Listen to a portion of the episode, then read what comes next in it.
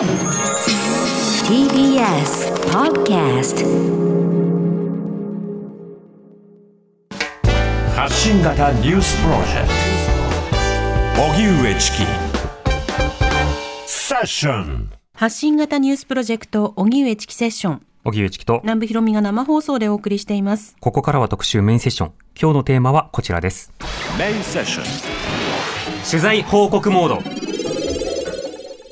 アフガンから自衛隊機で退避した安井ひろみさんに聞く。現地で何が起きていたのか。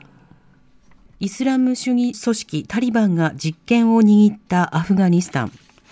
同時多発テロをきっかけに始まった20年に及ぶアメリカの軍事作戦終結に伴い現地にいる日本人やスタッフらを退避させるため日本政府も自衛隊機を派遣しました。しかし当初、外国人を含む最大500人の退避を想定していましたが、空港近くでの自爆テロ発生などを受けて計画を断念。実際に退避できたのはアフガニスタン人14人と日本人では現地で事業を営みながら共同通信社カブール支局通信員を務める安井ひろみさんただ一人でした。安井さんは同時多発テロ以降アフガニスタンに住み続け長年現地を取材し発信を続けてきたほか支援活動も行ってきました。今日は現在隣国パキスタンにとどまりアフガン情勢を注視している安弘美さんに国外退避する際に何が起きたのかそして現地の様子などを詳しく伺っていきたいと思います。それでは今日のゲストをご紹介します。共同通信社カブール通信員の安井博美さんです。リモートでのご出演です。安井さんよろしくお願いいたします。はい、よろしくお願いいたします。お願いします。えー、安井博美さんはアパレル会社の勤務を経て26歳でシルクロードの旅に出かけたことをきっかけに写真の道に入りフリーランスの写真家としてアフガニスタンなどを取材してきました。2001年のアメリカ同時多発テロをきっかけにアフガン入りし、以来、共同通信社カブール支局の通信員として働くとともに、アフガン帰還民の子どもたちのための教育を支援。2010年にはシルクロード、バーミヤン、ハンディクラフトという手工芸品の製作と販売のための会社も設立しています。現在安井さんはアフガンから自衛隊機で退避し隣国パキスタンにいらっしゃいますはい。今日はそのアフガン情勢、そして退避退避の時の様子など、はいいろいろ伺っていきたいと思いますが、安井さんは今現在はどちらにいらっしゃるんでしょうか？えー現在はですですね、あのパキスタンの首都イスラマバードにおります。はい。あの今、避難されてということになるわけですけれども、あの、アフガニスタンに住まわれてはもう20年ということになるわけですが、今回のカブール陥落、そもそもについてはどういうふうにお感じになりましたか？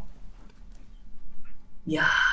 本当にね、20年後にまたこういうことがあるとはですね、思いもしませんでしたが、うん。やはりあの8月の中旬ぐらいから、やっぱり戦況が思わしくなってきて、で、まあ、なんていうんですかね、戦闘せずしてタリバンがですね、えー陣地を広げていくっていう、そういう状況が続いていて、はい。まあ、これは政治的な何かがあるんだなと思いながら、えーちょうどカブールの隣州ですね、隣の州が陥落したときに、いやー、もうそろそろカブールにも来るんだろうなっていうふうに、えー感じていました。うん。で、そはいはい、それで、えーっと、やっぱりあの、ドーハコンファレンスとかがあったので、要するにアメリカとタリバンの間の和平合意ですよね。うん。そんな時に、やはりタリバンの幹部の人たちともお知り合いになっていたので、あの、私はここにいるべきなのか、避難するべきなのかっていうふうに問いかけたことがあったんですよ。そのはいタリバンのドーハにいる幹部の人に。そうすると、その人はですね、大丈夫、大丈夫。あの、戦闘にはならないから、全然どこにも行かなくても大丈夫だからっていうふうに言ったんですよね。うん。で、ああ、そうなんか、とか思ってたら、もうその次の日、次の日ぐらいにですね、もうタリバンがカブールに入ってて、で、それも足音もなく、銃声もなく、気づいた時には、支局の近くのお店に、もうあの白い大きなターバンを巻いたタリバンが立っていたっていうう、んそういう状況でした。うん。本当にあっという間ということなんですね。もうあっという間ですね、みんなもう少し、えーその例えばロガールとかワイナーワルダックっていう、えーカブールに隣接する州があるんですけど、そこからカブールに入るのに、すもうちょっと時間かかるだろうなと思っていたんですよ。うん。だけど、もうそれは大きな間違いで、やはりいろんなところで大きな町もどんどん落ちていって、ほとんど戦闘なくして、どういうことなのかわからなかったんですけども、早い話が、要するにタリバンと、要するにアシュガーニですかね、あの政権の間で何らかのネゴシエーションがあって、うん。で、要するに戦闘をしないようにっていうふうに国軍に呼びかけていた。それはもうほら、国軍なので、はいコマンダー司令官にそう言われたら、戦闘できないんですよねそうですようね。ん。ででそれでもうどんどんどんどん陣地を広げていって、で臨終に来た時も次の日かな、そのぐらいに、次の次の日か、ちょっとはっきり忘れましたけど、もうあのお昼には、タリバンがカブール州内に入ったっていうツイッターが出て、うん。で、それからもうお昼過ぎには、私が支局に向かって、養生しに外に出た時に、ものすごい車が渋滞してたんですよね。はい。で、人々がすごい足早になんか帰宅する、まだその帰宅時間でもないのに、うん足早に家路を急ぐような光景が見られて、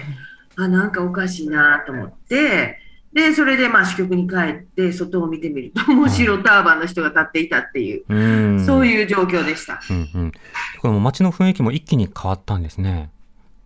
そうですね、その日はですね、やはりあのタリバンが入ってきたってことがですね、まあ、戦闘なしで入ってきているので、ええその中で銃声がするとか、戦闘が行われるとか、そういうことはなかったんですけど、みんなやっぱり二十何年前の記憶があるので、すごい急いで、えー私たちのあの支局があるところっていうのは、やっぱりビジネス街というよりは、どちらかといったら商業施設が多いエリアなんですね、街の真ん中で。そうすると、一気に店が全部閉まり始めて、はい。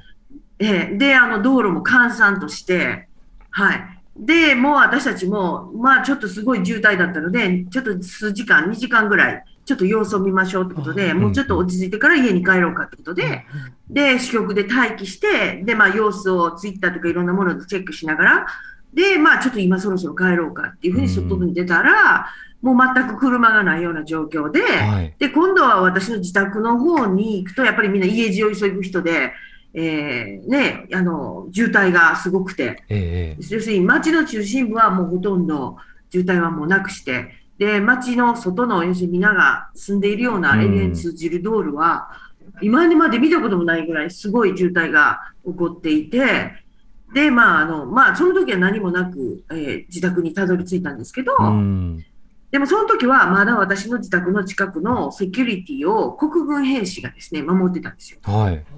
ね、で、あ、まだこの人たちがいるわと思って、うんちょっと安心っていうかですね、ええターバンの人じゃない人がですよねまだここ見張ってくれてると思って、安心して家に帰ったんですけど、ええ。次の日の朝起きると、もう景色が一変してましたよね。うん。で、うちの家に門番さんがいてくれてるんですけど、その人がパンとか買いに行った時に、もう街の中にタリバンが溢れてるっていうふうに帰ってきて、うん。で私もやっぱりちょっと恐る恐る外に出てみたら、やはりうちの家の前も銃を持ったタリバンがですね、はい。行ったり来たり、行ったり来たりしたんですよね。うんあ、の、一応、うちの、私の住んでいる自宅の横っていうのがもともと軍閥の人の家だったんですよね。はなので、タリバンが落ちた段階ですぐにタリバンがやってきあ。うて、んうん。えーそこの家にあった防弾車とか警察車両、そういったものを全部持持ってっちゃったんですよ。で家の中には入、い。そうです、そうです。家の中には入らないっていう話だったんですけど、え結局家の中に入って、えあの武器とか、やっぱそういったものもあったみたいでう、ん。でそういったものも全部持って行って、で、その時はそれで終わったんですけど、はい。で、その数日後、2日後ぐらいしたら、今度はそこに住み始めてう、んだ。からうちの家はお隣さんがタリバンの、なんていうんですかね、あのそういうカラルガっていう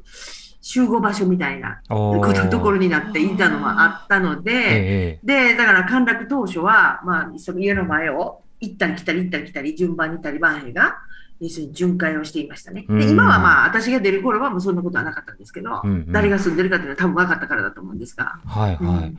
あの、その頃、もう前後、あの、例えば、カブールが陥落する頃というのは、外務省の方から何か連絡とかはあったりしたんですか、あ、もちろんですよ。もう戦闘がやっぱり激しくなりつつあった頃ですよね。ええだからもう8月ぐらいからもう常にもうアフガニスタンっていうところは、要するに、えっともう外国人のっていうか日本人の人に対しては来ないでくださいって、いる人は早く出て行ってくださいっていうそういう退避勧告が出ているところだったので、うんだけどまあ私はここに住んでいて、ここに家族がいて、はいっていうことだね、またちょっと、いただその旅行に来たとか、取材に来たとかいう、そういうのとはまたあ違う扱いだったので、まあ注意喚起のように、まあこういうことになってますから、そろそろみたいな感じで、もちろん連絡はいただいてました。うん、なるほど。ただその、やはり生活があるということで、その暮らしを続けることが必要だったわけですけれども、同時に国外にこう退避しなくてはいけないのではないかということを、あの、より考えるようになったのは、その後どういった時だったんですか？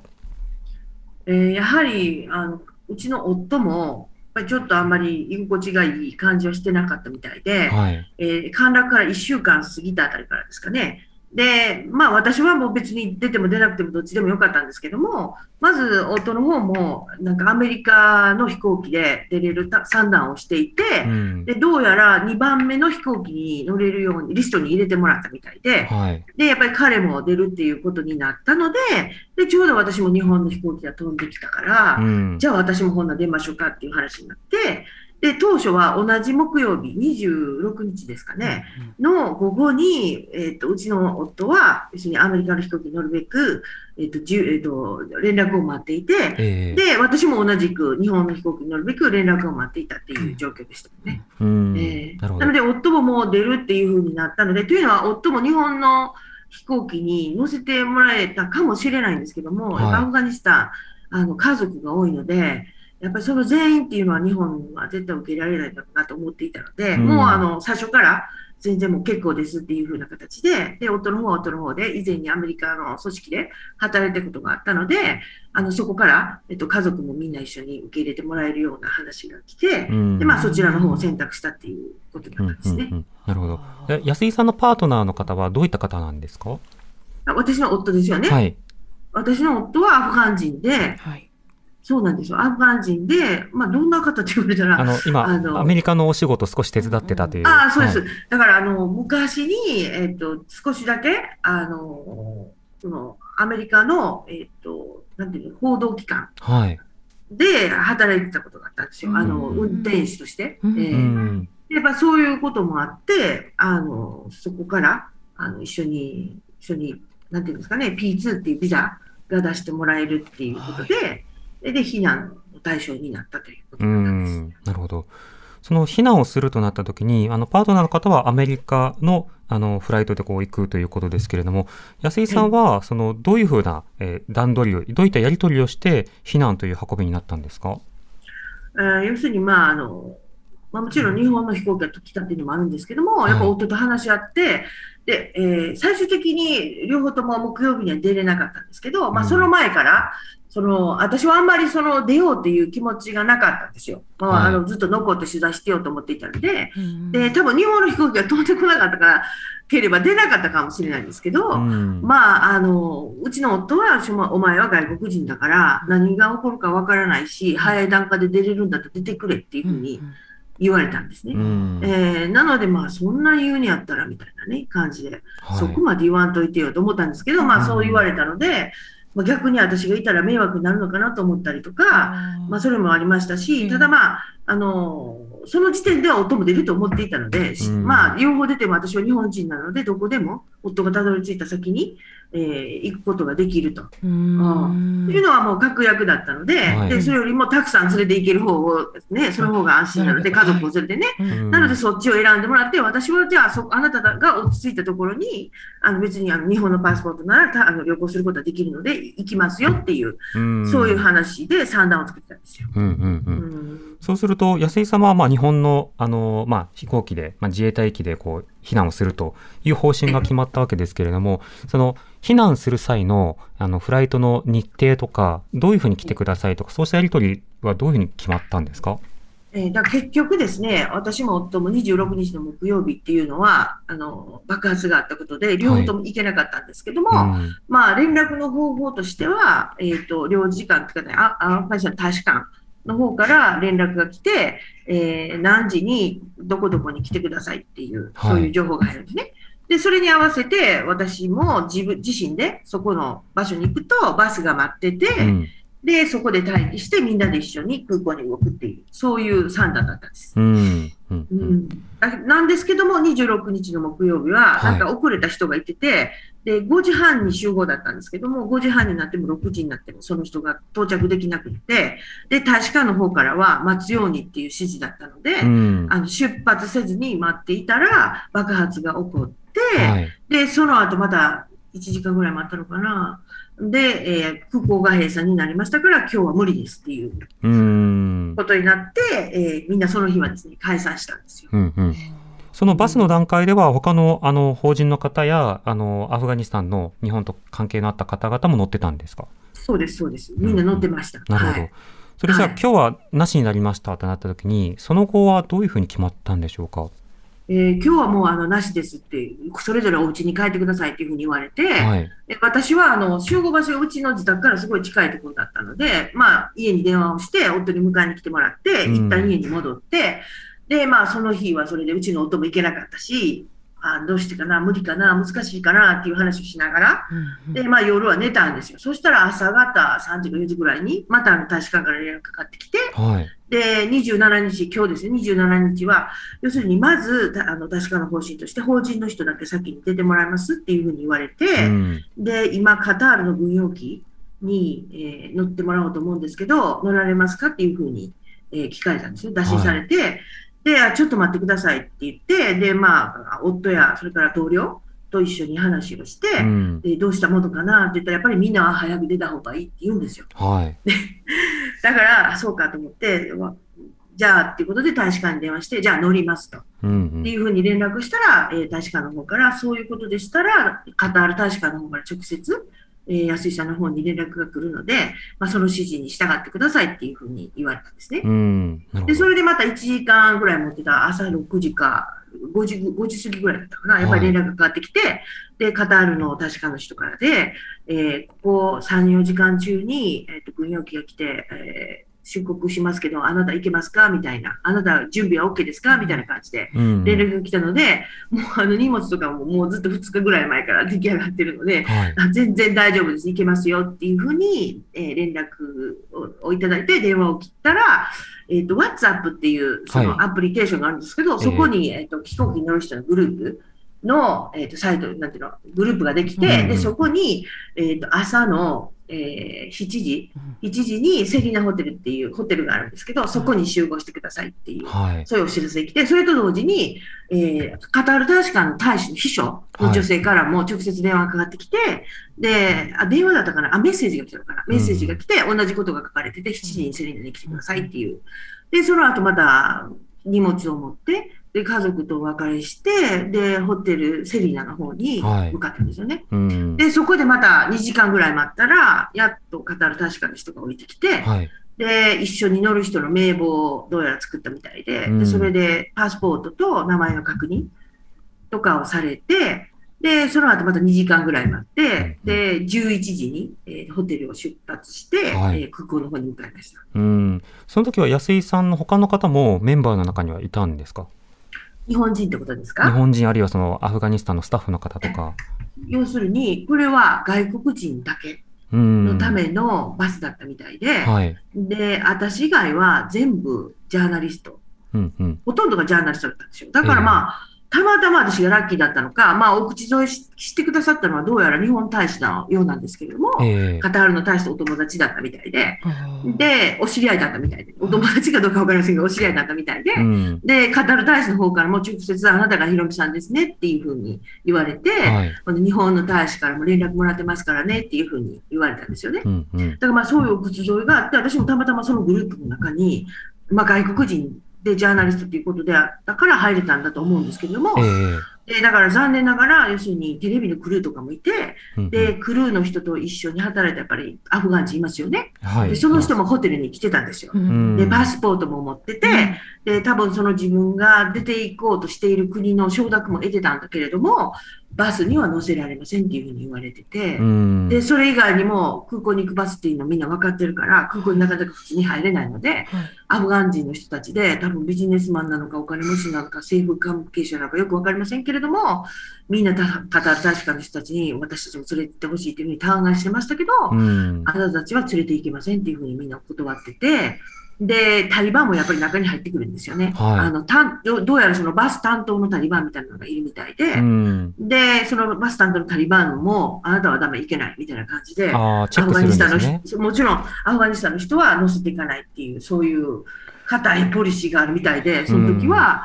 外人だけで、えー全部13人だったんですけど、バスに乗って、で、えータリバンのエスコートの車と、それからカタル大使館のエスコートの車、えー全部で3台でですね、空港の方に向かいました。なるほど。じゃあ、アフガニスタンの方はいらっしゃらず、で日本人は安井さんだけで、他はその日本国籍以外の海外のジャーナリストの方々だったんですね。そうですね、ほとんどがジャーナリストだったと思います。あのシリアとか、あとどこだったかな、イタリアとかフランスとか、はい。イギリスとかアメリカとか、すごいいろんな国の人たちが乗ってましたよね。うんえなるほど。それはということは、えっと、日本が用意した移動手段ではないということですか？そうです。カタール大使館うんが、うん。えカタール政府がアレンジした移動手段。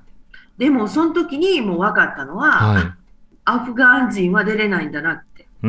リバンがアフガン人の出国を認めないんだなってことが、その時に分かった。はい。で、もう一つはもう一人日本人の人もいたんですけど、来なかった。うん。っていうことはもう日本人は私しかいないのかなっていう、そういう二つのことがですね、頭をよぎりましたよね。うん。なるほど。そのバスはその後出発できたんでしょうか？あ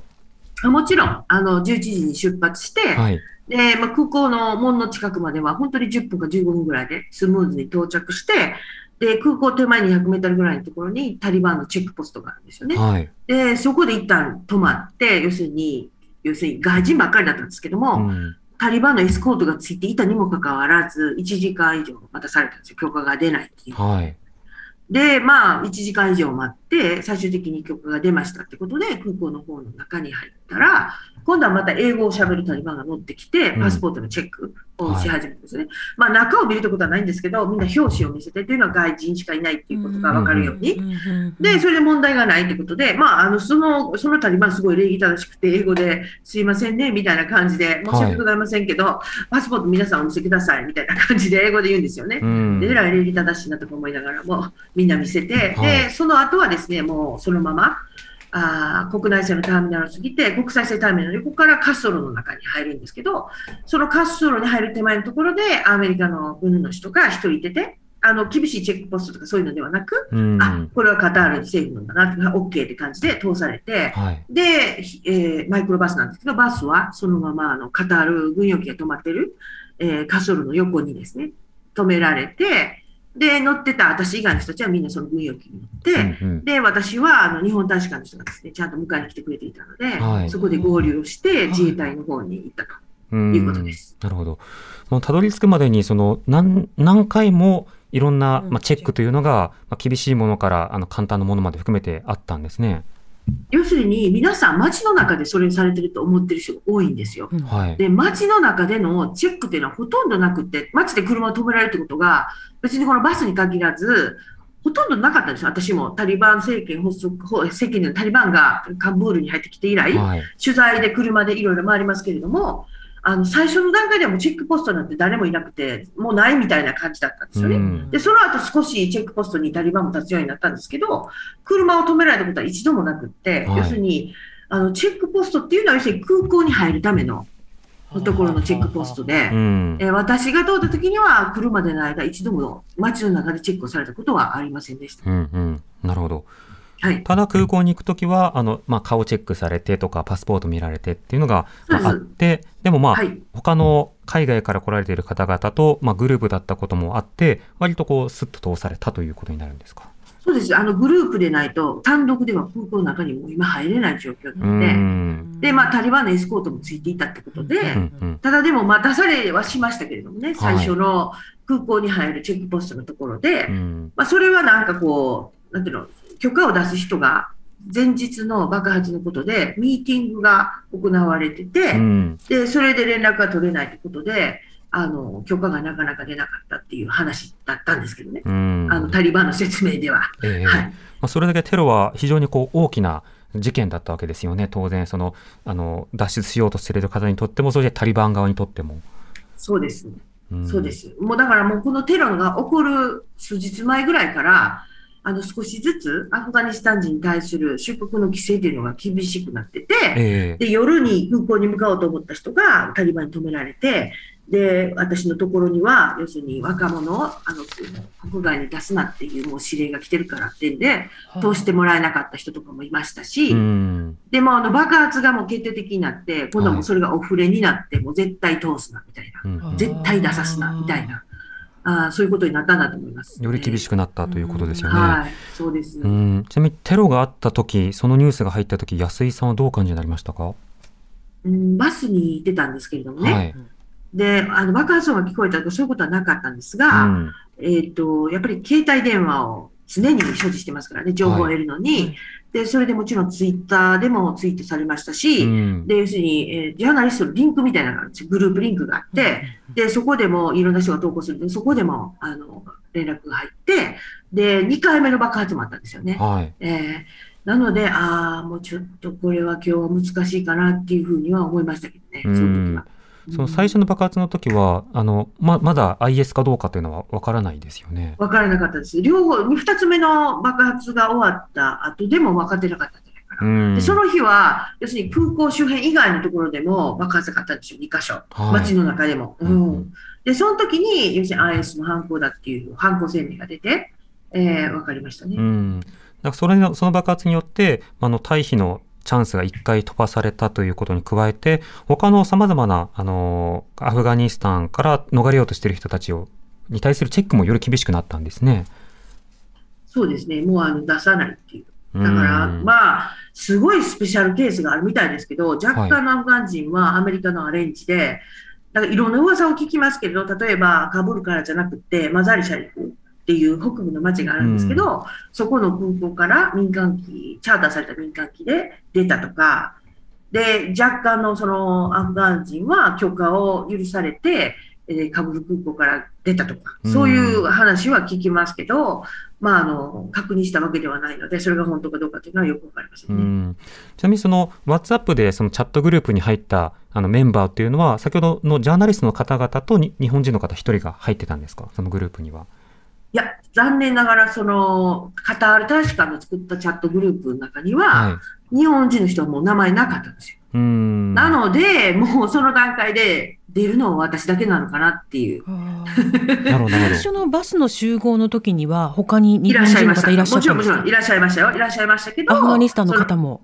はいはい。あに混じって、日本国籍の方とその家族。だけど、その、なんていうのかな、次に、えっと、外国人、うん。要するに日本人だけ先に退避させるってなった時に、の、その、カタール大使館のチャットグループの中には、その人の名前がなかったんで、うん。安井さんうん、だった。あな乗らないんだなと思ってで、多分家族がいるから、なかなか難しいのかなと思って、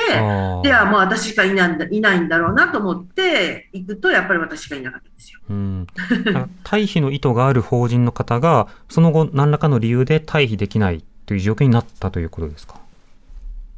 そうですね。まあ、あ退避できない退避を辞退したっていうんですかね。うん、辞退した。うんうんそうです。その背まあ、景には、自分だけは、自分だけなら行けたんだろうけれども、ええ自分以外の家族を連れて行けないっていうことになったときに、やっぱりうちの旦那もそうです、夫もそうですけれども、やっぱりそのアフガン人的には、やっぱり受け入れられないみたいなところが、はい。うんうんあると思うんです。はい離れて暮らした後連絡が取れなくなったりとか、いろいろ不安にもなりますしね。もちろんです。んもう心配で心配で生きた心地がきっとしないと思うんです自分だけ行ってしまうとですね。そうですねはい。はい。で安井さん、そのようにしてその空港に着かれて、その日本の大使館の方ですか、あの職員の方とそのお会いになってということですけど、どんなやり取りをそこではなされたんですか？要するに、もともと私は大使館からは、カタールの軍用機に乗ってドーハに行ってくださいっていう話だったんですよ。はい。ね。で、私も、あの、夜中だったので、あうん頭がボケてて、その時にはすぐに思い浮かばなかったんですけど、はい電話を切ってからよーく考えてみたら、空港の中に入れるんだったら、なんで私はカタールの軍用機で行かなあかんねやと思いまして、うん。確かに。で、うん、で、もうあの、日本人でしょ？と思って、うんで、すぐにあの空港の中にいてる外務省の人と連絡を取って、申し訳ないけど、私は離脱して、あの自衛隊の方に行こうと思うんだけど、あなた問題ありますか？っていうふうに聞いたら、はい。大丈夫ですって言ってくれはって、へえ。えっとアレンジしますって言ってくれはって、はいはいはい。で、あの、カタール大使の方にもですね、あの、事情を説明して、で、あの、軍用機ありがたいんですけど、日本の飛行機も止まっているので、すいませんが、私を空港に連れて行っていただけますかっていうふうに大使に言ったら、うん。その大使も、あ、そうなのかって、日本の飛行機来てるってことをご存知なかったみたいで、はいはい。あ、問題ない、問題ないっていうふうに言ってくださうんって、で、まあ、空港に連れて行ってもらって、で、カタール軍用機に皆さんが全員乗りましたと。はいその段階で離脱させてもらって、で、日本大使館の人にと、自衛官の人と一緒にですね、ん日本のそのベースみたいなところあるんですけど、空港の中に。で、そこに移動したとういうことです。ん。なるほど。そっか。となると、結構そのイメージとしては、その例えば防衛省とか外務省とかとやり取りしてアレンジしてそれに乗って自衛隊機というものではなくて、結構偶発的な要素が重なってるんですね。そうです、そうです。偶発的に。私の方から乗せてほしいと、うん自衛隊機だから、大使館からカタールの軍用機で出てくださいと。はい。いうことだったんだけど、なんでやねんっていう話で。の飛行機が来てるってご存知だったんですもんね、安そりゃ井さんはね。そうですよ。だからその、だ前の日も飛べなかったし、ええでもそのええ連絡してこられた方のは、自衛隊機来てることもしかしたら知らなかったんですかね。いや、それはわかりませんけれどもね、その辺はちょっと外務省の方に聞いていたからわかりませんけど、もうすごい多分情報が錯綜してこんがらがってたから、多分よくわからなかったかもしれませんけど、あうん。まあ、そこはちょっと冷静に考えて、で、やっぱりその日本の自衛隊機、やっぱり日本人がやっぱ乗らないとっていう、なんか変な日本人意識みたいなのがあって、うんひょっとしたら他のアフガン人も来るかもしれないとか思ったりとかするわけですよ、私的には。はいは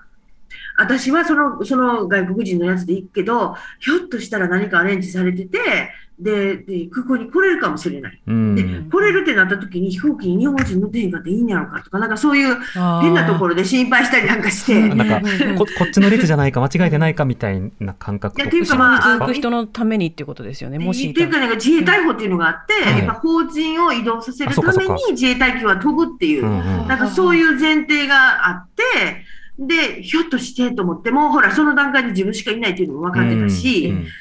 で、まあ、難しいと思ってましたけど、あの、前日はダメやったけど、次の日はなんとかなったりとかしないのかなと思って、まあ、うんそこの交渉っていうのは私が直接できないものだから、その外務省の人とかがね、する、してやっていくことなので、そこら辺の詳しいことはよくわからなかったんで、ひょっとしたら、ちょろっと来たりとかして、思ったりとかもしたんですよ。うん。で、やっぱりそうだ、私も自衛隊機に乗らないとと思って、はい。で、あの、自ら志願してっていうか、その日本の飛行機が止まってるのにわざわざカタールに乗せてもらう必要もないし、うん。で、あの、外務省の人もすごい起点が聞いて、はいすぐに、あの、返事してくださったから、そこでできませんとか言われたら、もうしょうがなく、うん。もうなな日本だったらありそうな感じもしたんですけど、一瞬。だけど、はそれそれはそういうことではなくて、えで、あの、どうぞっていうふうに言ってもらって、で、迎えに来てこれ、これ、来てくださったので、その降りたところに空港の中でですね、で、合流することができたという話です。えはい。その後、まあ、フライトは順調に行けたんでしょうか？その後ね、あの、到着時間よりもやっぱりちょっと遅れて、なんかあったんでしょうね。まあ、あの、うん滑走路の問題なのかちょっと忘れましたけど、はいなんかとりあえず2時過ぎには到着予定だった飛行機が結局4時過ぎぐらいに到着して、ええでそれに乗って私はイスラマバードに出ました。うん。なるほど。そのままその足で、あの、そのフライトでパキスタンの方にこう移動されてってそうです。ことになはい。るんですね。そうですね。はい。その後、そのパキスタンに疲れて、何かあの滞在するにはこうですよっていうようなこととかも言われたりはしたんですか？それそういうのとももうは全くないです。現地解放みたいなも。え私自身も、要するに、パキスタン、要するに、どこに連れて行かれるか分からなかったね、最初、日本自衛隊機が来て。はい。ええだけど、もう大使館の方に連絡してて、私はパキスタンのイスラマバードに行きたいですと。うん。っていうのは、うち、えもちろんもちろん、郷土都市のあの支局もあるし、他の人は日本に行く予定だったんですけど、うん。支局もあるし、私は引き続き取材をしたいので、イスラマバードに向かいますと。で、ビザもすべて自分で取っておりますから、ご心配なくって。うんどこでも下ろしてくれはったら、そこからは自力で行きますしって、はい。なんかそういう話はしてたんですよ。うんうん。そしたら結局、自衛隊機が、要するにシランバードに着くことになってたので、ええで、まあ、着いた後はもうビザも持ってるし、あの、た大使館の人たちがサポートしてくださって、えうんうん。で、入国も終わって、で、その後、まあ、うちの支局の人たちも迎えに来てくれていたので、はい合流して、えっ、と、事務所に支局に行ったと。うーん、なるほど。で今はその滞在されながら、また取材活動を続けていらっしゃるということなんそうで。すね。はい。うんいや今あの本当にそのカブールの状態がこう変わってから脱出するまでの話伺ってきたんですけれども今日あのはい。リスナーの方からのメールでですね、じゃあそはのい。間にそのアフガニスタンがどうなっていたのかとかあとその女性の人権についていろいろ懸念があるけどそこについてどうなるのかなど質問もたくさん来てるんです、なので安井さんあのご時代にですねあの具体的なリスナーの方からの質問であるとか、まあ、その後さまざまなあのメッセージ来てるのであの質問させてください、よろしくお願いします、はい。よろしくお願いします。はい。特集メインセッションはこの後も続きます。時刻は間もなく5時になります。知る若手動かす荻上チキセッション時刻は5時になりました。荻上チキセッション今日の特集メインセッションはアフガンから自衛隊機で退避した安井博美さんに聞く現地で何が起きていたのか、えーゲストは共同通信社カブール通信員の安井博美さんです。リモートでご出演いただいています。よろしくお願いいたします。パキスタンから。よろしくお願いします。お願いします。さて、はい。あの、先ほどいろいろ経緯を説明していただきましたけれども、いくつか気になるところがありますよね。はい、あの安井さんが26日にあの出られる時にあの旦那さんはあのアメリカのビザで、えー、とできるだけ家族を連れて行けるビザだからそっちにしたっていうふうにおっしゃってましたけど日本の場合はパートナーを帯同しての、えー、と移動っていうことに制限があったんですか？まあ、あの、大使館の方からはは、旦那様はどうされますかっていうふうにもちろん聞かれたんですね。ええええはい。だけど、旦那さんは、はいあの、旦那さんだけじゃダメなのそうですよね。で、結構ですっていうふうに言いました。うん、なるほどだか。らまあそこのところで、その、なんていうんですかね、まあもっと突っ込んでね言えばよかったんだろうけれどうんうんうん。も、ただまあ、あそれでもなんかそんなたくさんの人を連れていけないと思うので、日本の裁量だとっていうこと。そうです、そうです。うん。もうすでに、あの、知り合いの人とかで、そのやっぱりその家族を連れていけないで、リストに載ってる人もやっぱりたくさんいましたから、うアメリカのだからまあそういうのも、P2 のビザだと,、えー、とパートナーであるとかあとこう家族ね。家族他の家族もそうで一緒にす。いいけます。できるだけ多く行けるっていうことなんですね。はい、そう、いけます。うんはい。ですね。えーその方針の違いは、その、脱出するか否かとか、その、どこから行くか否かっていう判断に影響はしますか？してると思いますようん。多う分、あの、日本の方でも、日本で避難する予定になってた人でも、はい。やっぱりその NGO の人たちの中では、その本人だけしか認めてもらえなかったりとかしたのはでい、うんで、。家族が行けないんだったら行きませんっていうふうに言われた方もいらっしゃいますかうん。なるほど。ら。はい。はい。あそういったようなその対応、ちなみにその自衛隊機派遣のタイミングがその遅いのではないかということがあの指摘されたり、ええ記者からも質問が飛んだりしてますけど、安井さん、避難された立場からそこはどう感じになりましたか？要するに自衛隊を派遣するのが遅いのかって言われれば、それは、あの、こういうことになる時期が今分かってるから遅いっていうふうに言えますけど、うん。起こる前はそれいつ起こるか分からないのえで、え何とも言いませんけど、起こってからですね、すぐに出れたらよかったんですけど、うん。やっぱりその数日間何もできなかった、ええ。ー飛行機が飛んでくるけど空で戻っていくみたいなうん。時間があったので、そこのところはやっぱりもうちょっとこう何かできたんじゃないかなと。あの時に出れてたら、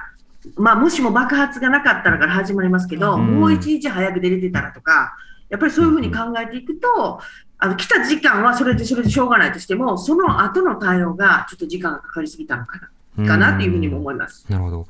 あの安井さん、その後、現地に残っているそのアフガニスタンの方々であるとか、あるいは法人の方々の取材というのはいかがでしょうか？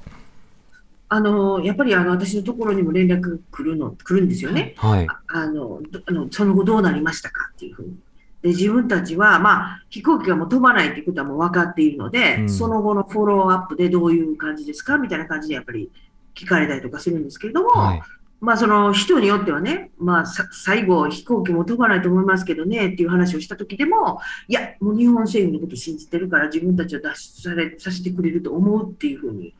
はっきり言う人もいましたし、うん。で、こんなこ、こんな風になるんだったら、もうちょっと状況を事細かにね、あの、お知らせしてくれれば、なんか他の方法を考えられたかもしれないっていう人もいるし、ええまあ実際それが可能だったのかっていうところはまあ別にしてですけどもね例えば陸路で、陸路で出るとか、日本政府は無理だから、こっちの民間機に頑張りますとかっていうことですあか。民間機はないので、うん全く。だから陸路でそのパキスタンに出るとか、ほど。あ31日米軍の撤退前にですね、うんそれとか、まあ、何らかの方向でアメリカのところに連絡するとか、まあ実際そういう人もいますからね、日本にお願いしてたのに、全くリストに入れてもらえなくて、うん。で、もう待ち、日本ビザを所持してる人だったんですけど、その人は。はい。で、もう待ちくたびれて、で、もうあの、アメリカの方のなんか人権のあれで報告したら、はいそちらで受け入れられて、で、そちらのリストに載ったっていう人もいるんですよ。うんでもその人もやっぱり残念なことに、やっぱりちょっと遅かったから、いまだにまあ脱出できてないグループの中に入っているようなんですけどね。うん。ということは、あうんの、まだ退避したいと思われている方々はいらっしゃるということですね。いや、もうほとんどそうじゃないですか。うん。なるほど。は退避できるっていう前提で、はいあの心決めてで家を出てバスに乗って待ってたのにできなかったと。でやっぱりその不安がやっぱりあるんじゃないですかね。うん。うん、あのやっぱりなんで退避したいって思うかっていうと、はい。やっぱりこのこれからこの先ねこのタリバンが来てしまったりとか、まあ、今もなんかそういう状況なんですけれども、まあ、何かこの自分に危害を与えられたりとか、ええ。外国のその企業とか大使館とかそういう関係のところに勤めてたからってんでなんか嫌がらせをされたりとか危害を加えられたりとかしないっていう保証はどこにもなくって、うん。今までにしてきているそういう事例があるばっかりに今回はそれをしませんっていう保証がないわけで、はい。それを常にビクビクしながらあーやっぱり過ごさないといけないという。で、やっぱりそれがもう絶対ないっていうふうに分かるのは、やっぱりそれ半年とか1年とか経ったら、あ大丈夫やってんなと思えるかもしれませんけど、うんまだなんていうんですかね、え 大番が入ってきたら2週間で1ヶ月も経っていないような状況だと、はい。まあ、できる限り出れるんだったら早く出たいってやっぱり思いますよね。そうですね。何が起こるか分からないっていう。んもし万が一、例えばその後安定をして、なおかつ他の国とあの真剣に国交を作ってとなった時に、じゃあ見に行くかっていう判断もできるかもしれませんけど、中に滞在をしてこう不安定な中で被害に遭ったりすれば、それこそ元も子もないというか、命も危ういですもんねそうです。。だから誰もそれを保証できないじゃないですか。ええそういうことは起こりませんっていうふうに言えない。うんうん、起こらないかもしれないし、絶対起こるかもしれないし、うんうん、ひょっとしたらちょっとだけ起こるかもしれないし、誰もわからないですよね。そうですね。うんやっぱそこの部分が、やっぱりその、ね、あの、確実な方を取ると、やっぱり避難してれば、危害を加えられなくて済むし、っうんうん。ていう、やっぱりそういうふうになるんだと思います。うん。うん、すあのリスナーの方から質問がいくつか来てるので、あの紹介したいと思います。はい、えーラジオネーム、タルバガンさんからのメールです。ありがとうございます。アフガニスタンというと昔から女性が生きにくいイメージがありますが、安井さんが暮らしてみた実感としてはどうだったでしょうか？外国人だから地元の女性とは立場が違うから女性としてと言っても一括りには言えないのか、イスラム教やアフガニスタンの地域性や歴史を理解すればそれなりに合理的に受け入れられることがあるのかお聞きしたいですといただいてます。いかがですか？はい。えーそうですね。アフガニスタンっていう国なんですけども、あの、この20年ですね。やっぱりその民主主義っていうのが随分、なんていうの受け入れられてきて、で、女性が働くとか、要するに女性の権利とか、あと、まあ、男性と同等まではいきませんけれども、それなりに、女性が、その、いろんな舞台に出て活躍するっていうことがですね、できたわけですよ。うん。ねだから、私なんかにしてもそうですけれども、やっぱりその、女性だからここに行けないとかいうのは、やっぱりその、なんていうんだかね、そういうところはあんまりなくって、はい。逆に私が外国人だからって、まあでも逆に言うともう、私はもうどっちかって言っても現地人の方に数えられる方でう、ん。で、やっぱり現地人の方に数えられたら、やっぱりその現地の女性のたちと一緒に、同じように、えーやっぱり過ごすので、はいまあ、そういう部分では、あの今までの政権っていうのは、あのそれでもまだその、やっぱり女性に対するえ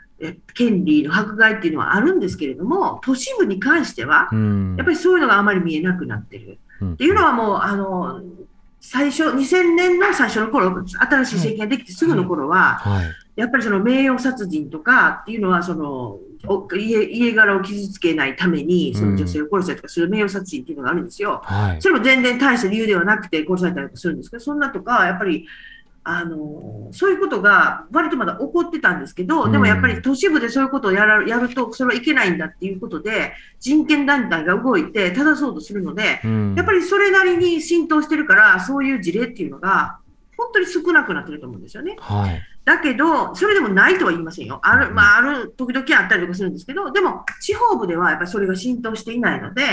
やっぱり今でもちょっとタリバンが支配すると、なんかその、貫通罪とかって言って、うん。あの、ムチ打ちにあったりとか、石投げにあったりとかっていう、そういうのがですね、時々映像で出てくるんですけれども、まあだから、なんていうんですかね、要するにタリバン政権っていうのは本当に自立されてしまったら、またそういうふうに戻りかねないんですけども、うん。この20年間は、あー少なくともやっぱり女性の人たちっていうのは、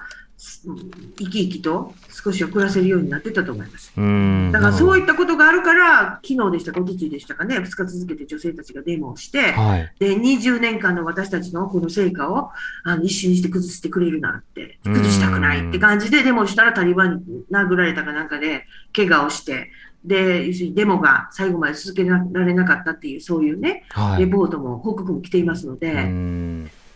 なんかそのタリバンとどういうふうに今後やっていくのだろう、タリバンはどうするつもりなのだろうか、関連してこういった質問もあります。はい、えー匿名の方ですけれどもネット上過去テレビでも紹介されていたとかには安井さんが過去にタリバン兵から殴られたことがあり それに対して殴り返したというエピソードを紹介されていました。本当なのでしょうか？現地ではタリバン兵とはうまくやっていたのでしょうか？というメールです。はい。安井さんえーま まずですね、そのタリバンを殴り返したっていうところは、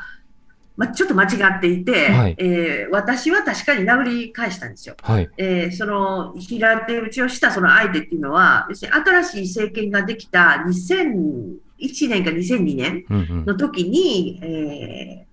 ハジカディールっていうナンガルハラの軍閥の人で、はい当時なんか公共労働省の大臣かなんかした人が暗殺されたんですよね。うん。で、そのお葬式の取材をしている時に、その警察官、はい。そこを警護していた警察官に、こういう、なんていうんですかね、あの、電気の線みたいなんで、パチンって叩かれて、はい。で、目のところにパチンって当たって、目は傷つかなかったんですけど、パチンって当たって、で、それをされて、もうめちゃめちゃ腹が立って、お前は何を考えてるかと思ってう、ん。で、それでもうすぐに平手打ちで、その警察官を殴ったんですよ。はい。多分多分そのことを多分言われてるんだと思うタリバン、そうです。タリバンではなくって、んその当時私を叩いたその警察官ですよね。うんに、あの、ビンタをすぐやり返したっていう。なるほど。なんかそういう、で その後うちの支局長とかも、うん何するんだみたいな感じで、助けに会いに入ってきてくれたんですけども、ええなんかそれにむ対しても銃向けたりとかして、とてもうんなんていうのかな、素行の悪い警察官で、でもその後すぐにやっぱりえ警察の偉い人が来て申し訳ございませんっていうふうに謝られて、うん。で、私はもうなんか、あの、殴り足りないと思って、その警察官を、はい。どこ、そう、もう一回叩くとか思って、んどこ行ったとか言ったら、あの、刑務所に連れて行ったから、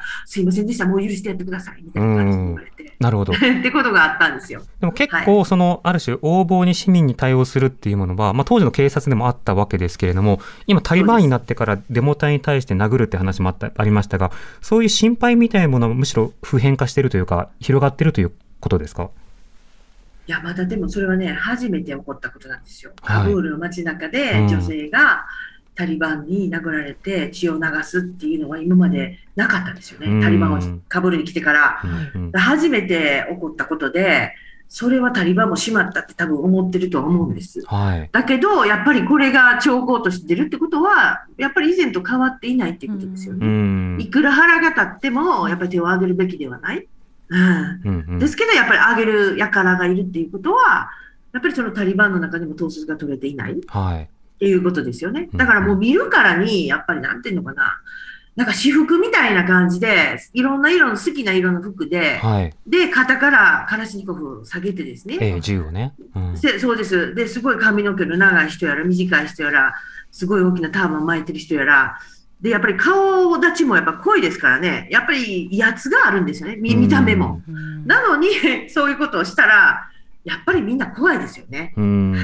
見た目もやっぱりちょっと威圧があるのに、ええで、やっぱり過去の記憶がやっぱりみんな残ってる人も、若い人はね、知らないですけど、はい。やっぱりそのね、20年、うん25年前、うん当時そこにかぶりいた人たちは、どういうことが起こってる？うん例えば、競技場で泥棒をした人の手を切るとか、はい。それとか、え女性を銃殺するとか、そういう場面を見てきてるわけですよう。そうすると、やっぱり20年、25年経った今でも、やっぱりそれは覚えてるわけで、えやっぱり蘇りますよね、少しのことでも。えそうですね。だからやっぱりその、まあ、なかなか正体をはっきりまださせていないので、タリバン自身も。で、表向きにはすごい綺麗ないいことばっかり言うんですけど、うんでも、どこまでそれが信じれるのかっていうと、そうですよね。だから統率が一旦外れてしまうと、そうしたことになるリスクがあるのででということですよね。